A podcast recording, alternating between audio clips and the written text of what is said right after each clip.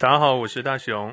其实大雄这个绰号呢，是在我大学的时候，我记得是我进入大学宿舍的第一天，被一起住的室友所取的一个绰号。那因为我的身材高大魁梧，呃，比较胖一点，所以那个时代其实很容易被取这样的绰号，大科啦、八告啦、乐咖啦、大雄啊、啊补呀之类的。